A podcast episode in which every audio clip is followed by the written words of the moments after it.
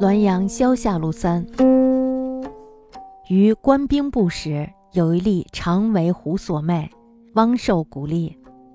启张真人服置之，忽闻言计，人语曰：“君为吏，非礼取财，当应行路。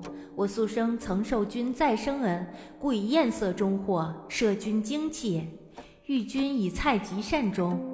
今被屈前，是君业不可救也。”以努力极善，上计万一挽回耳。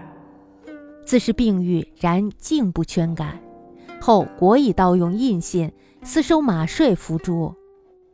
唐立有知其事者，后为于素之云。我在兵部任职的时候，有一个小吏呢，他被狐狸精魅惑了。这个人呢，他瘦成了皮包骨头。于是呢，他就请张真人给他用符镇治。忽然呢，他就听到屋檐边上有一个声音说：“你身为小吏，违背天理，榨取钱财，应当呢遭受杀头的刑罚。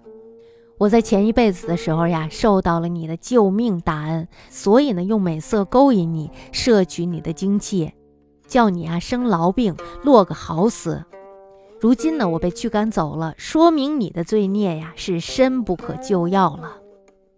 你应该努力的行善，也许呢还有挽回的余地。那么这个小丽呢，也从此就病好了，但是呀，她仍然是不知悔改。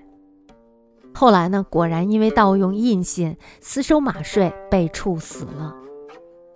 唐丽呢，是有人知道这件事儿的，后来呢就告诉了我。